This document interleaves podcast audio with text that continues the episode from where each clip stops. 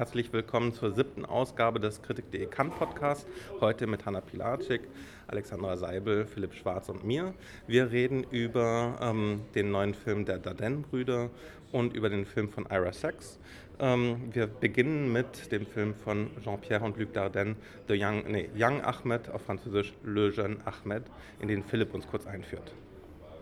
Ja, also wie der, wie der Titel eigentlich schon nahelegt, quasi steht eine Figur ganz im Fokus äh, des Films, eben der junge Ahmed, der ähm, in einer, äh, sag ich mal, eher tatsächlich weltlich geprägten Familie in, Bel in Belgien äh, gelebt hat, aber sich plötzlich radikalisiert hat und zu einem äh, quasi ähm, ähm, bedingungslos gläubigen Moslem geworden ist.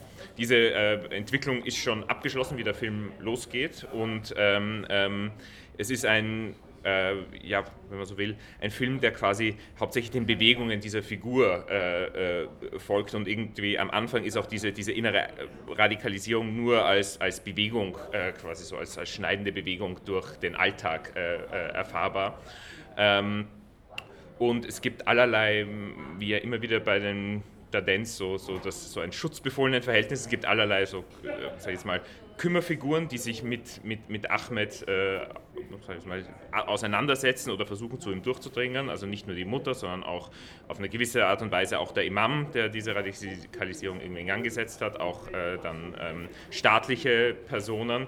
Ähm, und es, der, der, Film baut so eine sehr starke, vorwärtstreibende Dynamik aus, die dann auch, äh, sage ich jetzt mal, in einem äh, versuchten Gewaltakt endet und Ahmed in, in so mal, staatliche ähm, ähm, Institutionen kommt. Ich glaube, das ist so die Grundausgangslage äh, des Films, würde ich sagen. Die Dardenne-Brüder sind ja ein bisschen wie Loach bekannt für einen besonderen Stil. Ähm, wie sah das hier aus, Hannah? Die Handkamera, die den Figuren immer fast auf der Schulter äh, lauert, ähm, die auch hier wieder im Einsatz ist, aber ein bisschen distanzierter, hatte ich diesmal das Gefühl. Also der Film hat auch eben eine persönliche Distanz, glaube ich, zu seiner Hauptfigur. Ähm, vielleicht auch, weil es ein sehr junger Darsteller ist, also der ist so 13 oder 14. Und ähm, ich hatte immer das Gefühl, es übersetzt sich so ein, ja, so ein Misstrauen so ein bisschen gegen diese Figur, das für den Film aber irgendwie ganz gut ist. Also der ähm, kommt mir nicht nahe und ähm, wird auch in, schnell in so einer Bedrohlichkeit klar, obwohl der eben wirklich erst 13 oder 14 ist ähm, und nur wirklich kleinsten Pflaumen von der Lippe sich kratzen muss, wenn er sich rasiert und so. Und trotzdem ist irgendwas ähm, ja, Lauerndes, Gefährliches sofort da. Und ähm, das fand ich diesmal ganz interessant, dass es halt eben nicht über eine Figur geht, mit der ich mich identifizieren muss, in deren Leben ich mich so stürze, wie das oft diese bewegte Kamera der Dardennes macht, sondern halt ähm, ja, ich immer so in einem Raum mit ihm bin, aber halt eben auch irgendwie ihm nicht zu nahe kommen möchte. Das ist eine gute Wirkung. Ja, vielleicht gucken die Dardens dieses Mal noch weniger in die Gesichter ihrer Protagonisten. Also sie haben ja oft das, dass sie nur, nur Gesichter ähm, äh, von der Seite zeigen, dass sie hinter ihnen stehen und so weiter. Und das ist hier, hatte ich den Eindruck, noch verstärkt. Also dass wir tatsächlich sehr viel ähm, nur Handlungsbewegungen folgen und ähm, äh, welche Position wir genau dazu einnehmen sollen, das wäre so ein bisschen die Frage. Also ähm, geht es um Empathie mit ähm, einem ähm, jungen Mann, der versucht, ähm, eine Nichtgläubige zu ermorden? Oder worum geht es? Ja, ich meine, also ich würde sagen, nein, es geht dem Film nicht um Empathie. Also ich finde, also diese, diese, diese Figur ist wie so halt dann doch irgendwie so ein unergründliches ja, Mysterium irgendwie. Also es ist auch diese große Zielstrebigkeit in den Bewegungen und die Kamera ist immer so einen Schritt dahinter. Also wir wissen, die Figur ist von einem klaren irgendwie sag ich mal, Ziel oder Plan getrieben, aber wir quasi, wir können über Minuten oder lange Szenen hinweg eigentlich nur folgen, ohne überhaupt irgendeinen Einblick zu haben, was jetzt dieser, dieser, dieser Plan oder dieses Vorhaben genau ist. Ähm, ich fand, es ist, also ich, ist ein Film, zu dem ich so ein sehr gespaltenes Verhältnis habe, weil am Anfang fand ich tatsächlich diese, diese, diese, diese, diese Distanz, diese Unergründlichkeit sehr, sehr faszinierend. Ich habe manchmal das Gefühl, dass sie, dass sie fast kippt quasi, obwohl die Mittel, also die gestalterischen Mittel sich nicht ändern, in so eine, äh, also fast, fast wieder eine Ergründlichkeit, in dem Sinn, dass man das Gefühl hat, nicht, also ich weiß einfach nicht, was in dieser Figur vor sich geht, was interessant wäre, sondern ich weiß genau, was vor sich geht und da ist einfach nichts mehr da. Also dieser, dieser Gestus so ist manchmal, also weil, weil auch seine, seine sage ich jetzt mal, seine, wenn man so will, seine radikale Energie fast schon nicht was Übermenschliches hat, aber äh, so etwas, etwas, etwas fast Übertriebenes. Also er ist, er ist auf eine Art und Weise äh, findig und, und, und von einer, von einer, sag ich jetzt mal, ich meine, wenn man so will, äh, kriminellen oder so Genialität getrieben, ähm, die, fast, die fast schon wieder so ja, etwas, etwas fast Unmenschliches Motorisches hat. Also manchmal, teilweise wirkt der Film tatsächlich wie so ein Horrorfilm, wo man quasi, da ist diese Bedrohung, die einfach nicht aufhört und nichts kann sie aus dem Schritt bringen. Ich weiß nicht, ob das, ob das in der Form so für mich funktioniert hat. Ich, kann, ich, kann, ich weiß nicht genau, was ich dem Film jetzt in dem Sinne vorwerfe.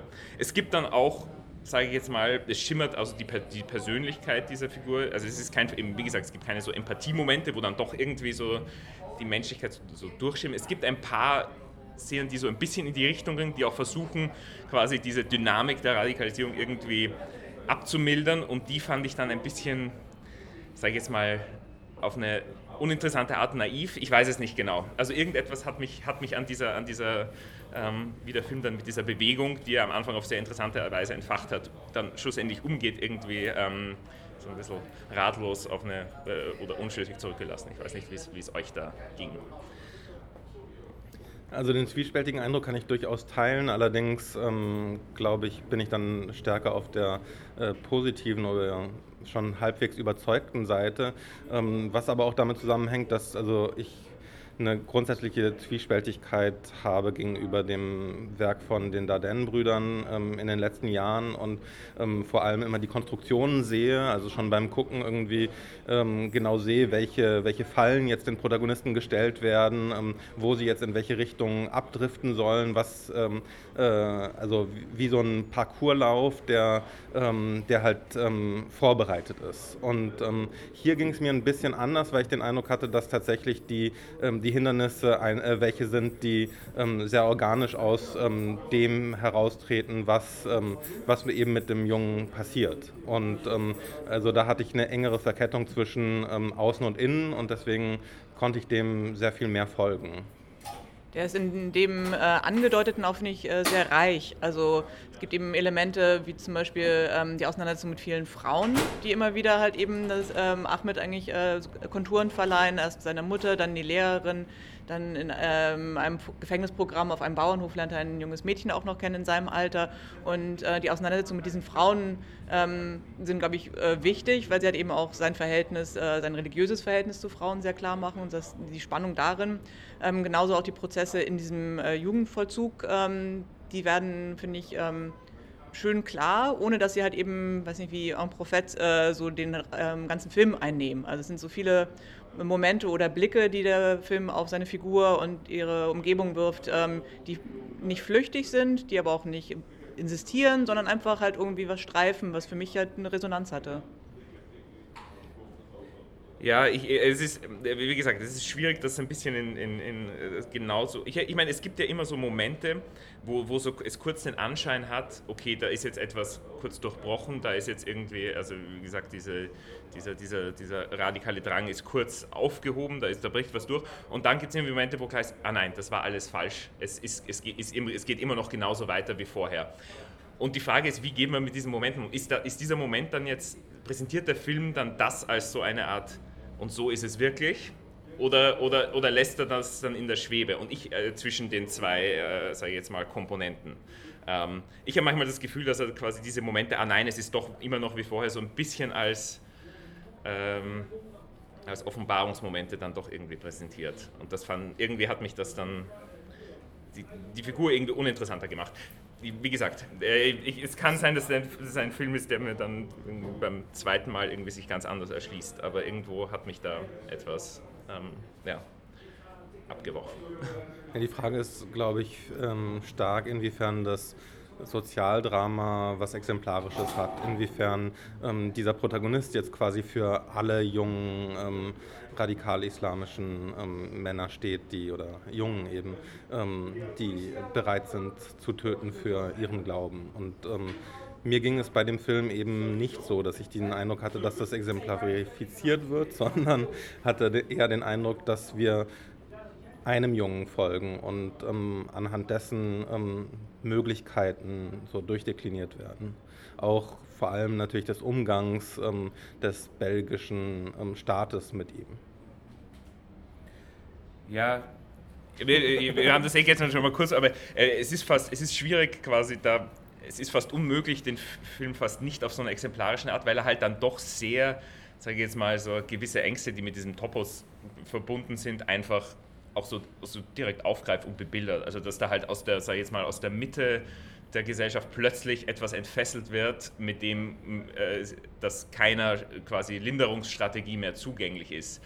Das ist ähm, ähm, ich, wie gesagt, ich, das, das Wichtige in dem Fall ist, dass der, ähm, äh, dass der Junge auch ziemlich harmlos ist. Also dass er, ähm, äh, dass er mit einer Waffe losgeht, mit der es sehr wahrscheinlich ist, dass er keinen großen Schaden anrichten wird. Also wir haben immer wieder Situationen, wo, wo jedenfalls ähm, sehr unwahrscheinlich ist, dass er jetzt tatsächlich zu einer großen Gefahr wird. Also ich Aber seine Entschlossenheit ist ja eigentlich das, was das Bedrohliche ist. Dass er die Mittel noch nicht dazu hat, das ist halt irgendwie das, was die Spannung dann erzeugt zwischen dem, was er will und dem, was er kann. Das ist halt auch irgendwie das Jugenddrama vielleicht daran. Aber ich finde... Ähm, das mit den Ängsten wirklich äh, schwierig in dem Film zu verorten, weil er halt eben nicht äh, über Identifikation ähm, manipulativ eingreift. Also man sorgt sich nicht auf eine Art um den jungen Ahmed. Also der ist einem halt auch wirklich nicht nah und ich habe auch, ähm, ich hoffe auch nicht auf seine äh, Erlösung oder irgendwie seine äh, Redemption. Ähm, das ist nichts, was ich mir für die Figur wünsche, weil ich halt eben ähm, auch sehe, was sie macht und was sie ohne mich macht, was sie ohne meine Identifikation macht und ähm, das finde ich macht eine große Freiheit auch in dem äh, Film auf. Also ich muss mich nicht zu dieser Figur unbedingt verhalten. Sie macht das, was sie für richtig hält und ich muss mir selber dann halt eben überlegen, wo, wo ich mein Urteil ansetze zu ihr. Ich habe den Film nicht gesehen, deswegen interessiert mich jetzt, fürchtet man sich dann vor ihm? Also wird er so als, als potenzielle Zeitbombe quasi erzählt, der quasi in unserer Mitte explodieren kann in näherer Zukunft? Also hat das sowas Islam-Ängstliches in dem Sinn? Also ich fürchte mich eher für ihn als vor ihm.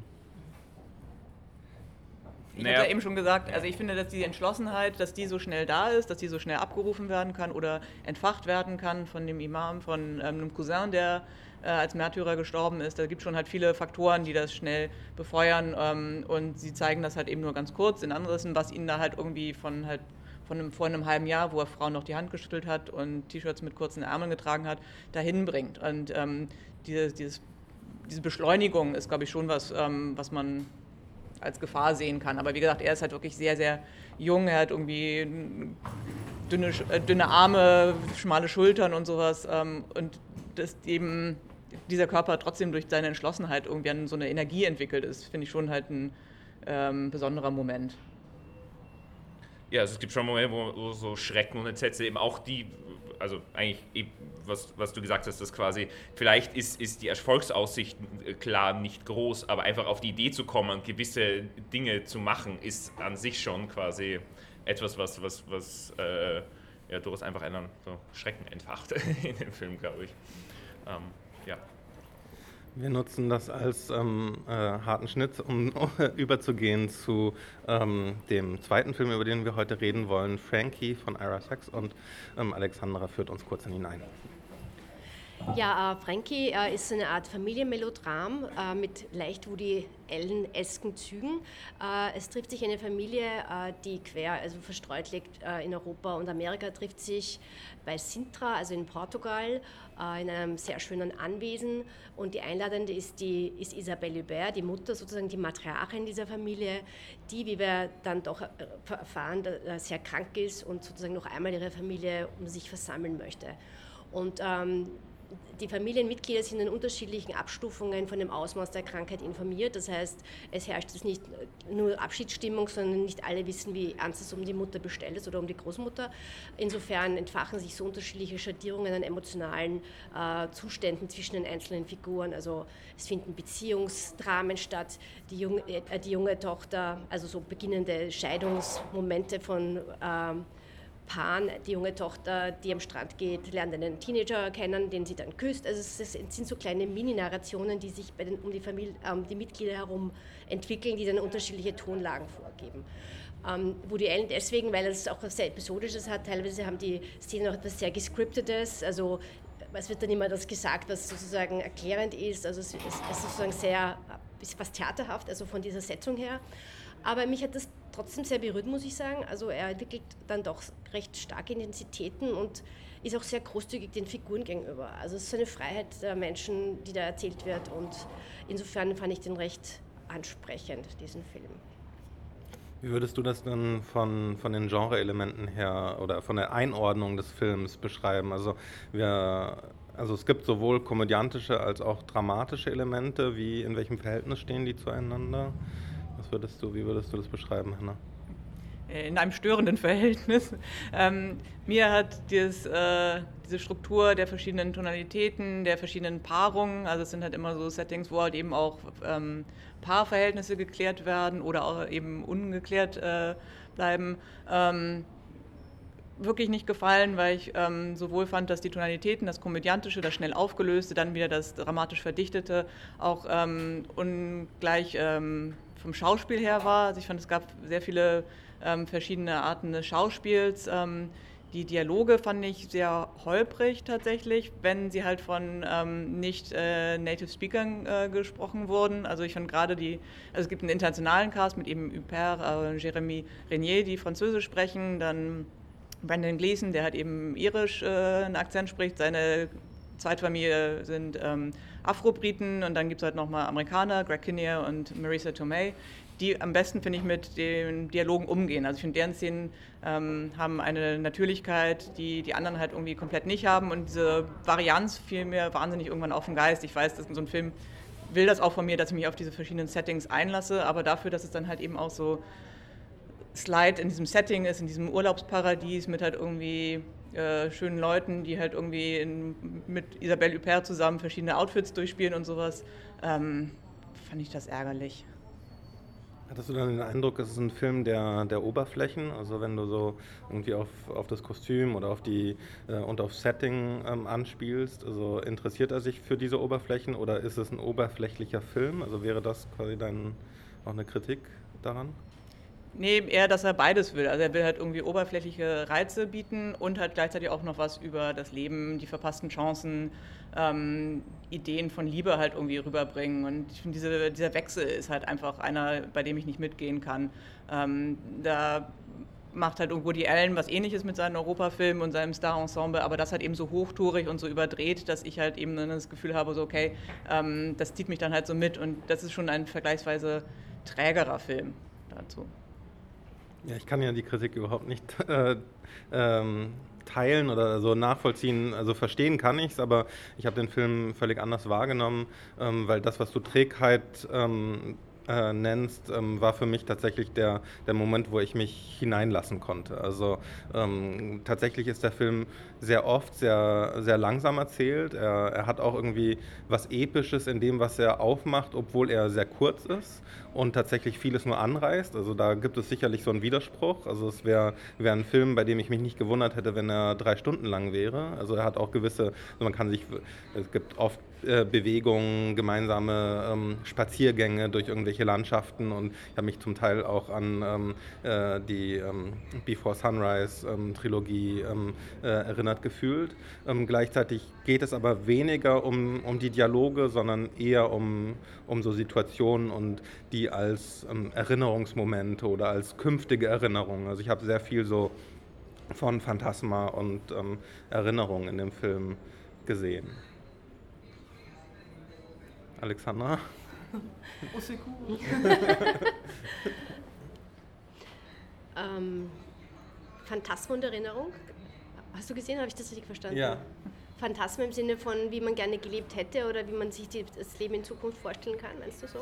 Ja, also ich hatte oft den Eindruck, dass, äh, dass Situationen auch ein bisschen was Irreales haben und ähm, dass, äh, dass insbesondere, wenn man, wenn man dem, dem Mädchen folgt, wie sie irgendwie einen, einen perfekten Sommertag hat in, ähm, in diesem... Äh, in diesem portugiesischen Urlaubssetting, dass, das, dass es da nicht so sehr darum geht, jetzt irgendwie ihre Geschichte zu erzählen, sondern eher, eher ein ähm, Imaginativ von einem möglichen Leben aufzubauen.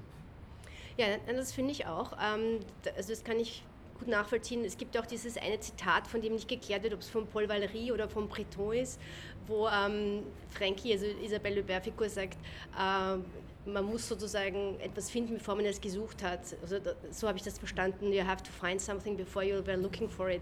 Und ich glaube, das sind so die schönen Momente, wo die nicht einer Anstrengung folgen. Ja, also ich suche den richtigen Mann oder ich will den perfekten Tag oder was esse ich zum Frühstück, sondern wenn sich das einstellt und dir aus dem Nachhinein das Gefühl ergibt, dass man das eigentlich eh auch so wollte. Also ich finde, das war eine schöne, schöne Spannung, die da erzählt wird.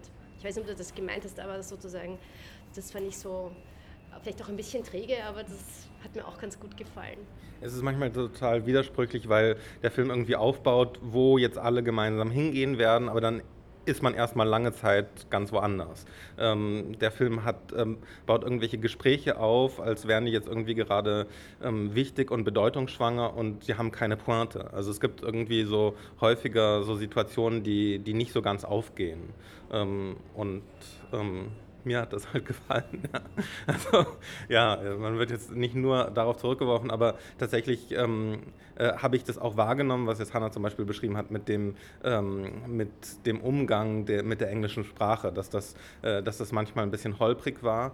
Ähm, andererseits nee, ähm, hat zu glatt, zu glatt. Da waren ja ähm, viele portugiesische Figuren, eine 88-jährige Oma und auch ein 16-jähriger äh, Junge, die halt irgendwie perfekt äh, Vokabular zur Verfügung hatten. Also die gar nicht, ähm, die haben nicht akzentfrei gesprochen, aber die haben halt eben perfektes Vokabular für alles drauf gehabt. Und das fand ich halt einfach ähm, störend. Also da hatte ich das Gefühl, da fehlt dann eine Empathie, was es heißt, ähm, in einer anderen Sprache halt irgendwie sich ausdrücken zu wollen, dass man halt nicht äh, genau den äh, Begriff dafür hat, was anstoßen äh, auf Englisch heißt, sondern dass es dann umschreibt und dass dadurch halt eben so eine Art von auch ähm, Gefühl für den Ort rauskommt. Also ich hatte wirklich sehr stark das Gefühl, dass dann Amerikaner halt eben auf eine Art von oder Idee von Europa und von Patchwork und so äh, schaut. Das ist in den Momenten halt irgendwie, fand ich, ähm, so vorgetreten. Das ist nicht immer so stark, aber ähm, ich finde da dann halt besonders so, ein, so eine fehlende Feinheit.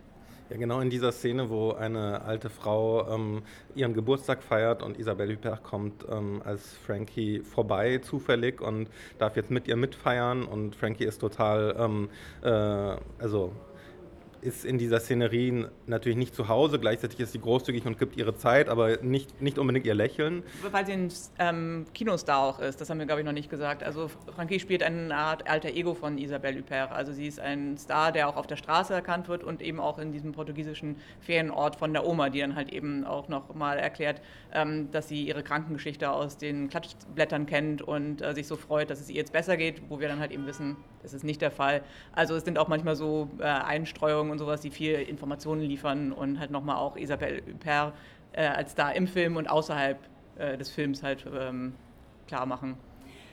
Genau, das gut, dass du das erwähnst, weil während ich mir den Film an, angeschaut habe und es ist eben klar, dass, dass das ja auch nah an der Isabelle Huppert als in ihrer eigenen Persona, also in ihrer Biografie liegt, habe ich mir überlegt, ähm, was wäre, wenn es einer der letzten Filme von Isabelle Hubert wäre? Was wäre, wenn, ich meine, es ist natürlich nur ein Film und fiktional, aber was wäre, wenn, wenn sich diese Schauspielerin aus unserem Filmuniversum verabschiedet? Und ich habe mir versucht, das vorzustellen, wie ein Film Zukunft ohne Isabelle Hubert ausschaut. Das hat mich, glaube ich, auch sehr traurig gemacht. Aber das, ja, das, hat mich, das fand ich auch nochmal so miterzählt, weil also man kann, ich meine, jeder kann immer irgendwann sterben, klarerweise, aber in, dem, in, diesem, in diesem Zusammenhang war das so als, als ähm, als Möglichkeit stärker angelegt als in anderen Filmen. Und das fand ich auch nochmal berührend, ihr Gesicht zu sehen, wie sie, mit dem eigenen, wie sie den eigenen Tod antizipiert, wie sie versucht, das Nachleben um sie herum zu organisieren und den Schmerz, der da auch mit einhergeht. Also das fand ich auch nochmal recht berührend, muss ich sagen. Also gerade alles, was sich auf ihre Person konzentriert, wobei ich auch ein echter Fan von ihr bin, muss ich dazu sagen. Äh, ich wollte noch kurz sagen zu der Szene ähm, mit, der, mit der älteren Frau, mit der 88-Jährigen. Ähm, also die lebt einerseits von Situationskomik, dann von Dramatik und dann gibt es aber auch so tatsächlich ähm, mit der Sprache ist es eben, äh, wie du schon beschrieben hast, ähm, manchmal nicht ganz nachvollziehbar, wer das jetzt geschrieben hat oder man, man liest daraus, dass es geschrieben ist und gleichzeitig ähm, pustet dann die Frau die Kerze zum falschen, im falschen Moment aus. Also es gibt so, äh, es gibt so Sachen, die sich ähm, hineinschleichen und die, die dann eben so einen, so einen Moment ausmachen, dass der, dass der nicht nur ähm, was Geschriebenes hat. Und ich glaube, also dieses Wechselverhältnis ähm, ist, ist für den Film wichtig, dass es klar ist, dass es eben fiktional ist und gebaut ist und auch Situationskomiken und so weiter der, der Figuren, die aufeinandertreffen, dass die geschrieben sind und gleichzeitig gibt es äh, etwas anderes, was, äh, was dazwischen sich reinschiebt. Jetzt redet ihr mir noch fast die Meta-Meta-Ebene schön.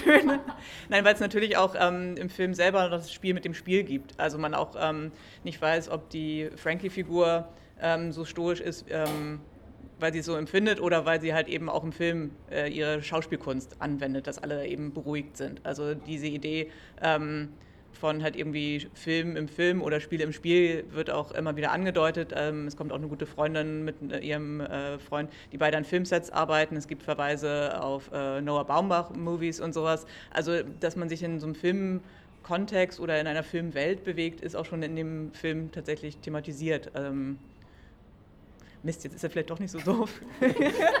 Wir sind alle in einem großen Film. Also das, äh, das soweit hier vom äh, siebten ähm, Tag ähm, von Cannes ähm, und bis zum nächsten Mal. Tschüss. Tschüss. Ciao.